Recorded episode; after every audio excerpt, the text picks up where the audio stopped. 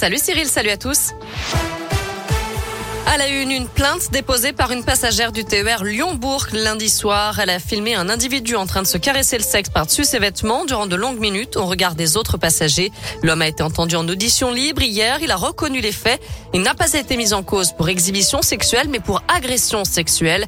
Âgé de 25 ans, il a finalement été convoqué devant le délégué du procureur pour un rappel à la loi. Son patron le suspend en faute de passe sanitaire. Il se suspend à son tour à la façade de son entreprise à Lyon. Un moniteur d'escalade originaire de la Loire est resté accroché plusieurs heures ce matin dans le 7e arrondissement pour contester les menaces de licenciement qui pèsent sur lui puisqu'il refuse de présenter un passe sanitaire. Après négociation, il a accepté de redescendre, mais il entame une grève de la faim. Une manifestation aujourd'hui à Lyon, celle du secteur du handicap, crise de recrutement, épuisement des personnels, fermeture de services en cascade. Il demande aussi des hausses de salaire. Les personnels des établissements, mais aussi les familles et les personnes en situation de handicap vont manifester devant la préfecture du Rhône dans 30 minutes maintenant. Deux blessés hier soir dans un accident de la route à Genouilleux, au nord de Villefranche-sur-Saône. Une voiture a percuté de plein fouet un calvaire sur le bord de la route. Les victimes sont deux femmes âgées de 17 et 53 ans. Elles ont été désincarcérées. La plus jeune a été transportée euh, par hélicoptère dans un hôpital lyonnais. L'autre a été transportée à l'hôpital de Villefranche.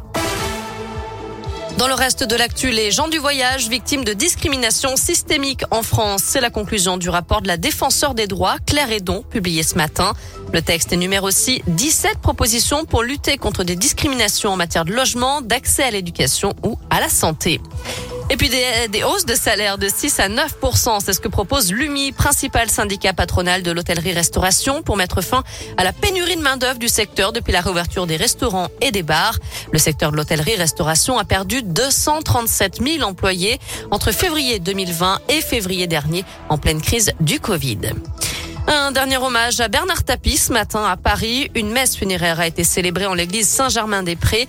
L'homme d'affaires, ancien patron de l'Olympique de Marseille et éphémère ministre de la ville sous Mitterrand, sera ensuite inhumé à Marseille. Une chapelle ardente sera d'ailleurs ouverte demain au stade Vélodrome. Un mot de sport avec du foot à suivre ce soir. Demi-finale de la Ligue des Nations. Italie-Espagne, c'est à suivre à partir de 20h45. Notez que la France affrontera la Belgique demain à Turin. Enfin, direction Rouen pour terminer ce journal. C'est là qu'ont lieu aujourd'hui les championnats de France de pâtisserie et on suit notamment une Rouennaise, Mathilda Fourré.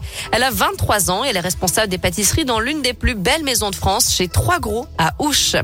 Voilà, vous savez tout. On lui souhaite euh, bonne chance, bien sûr.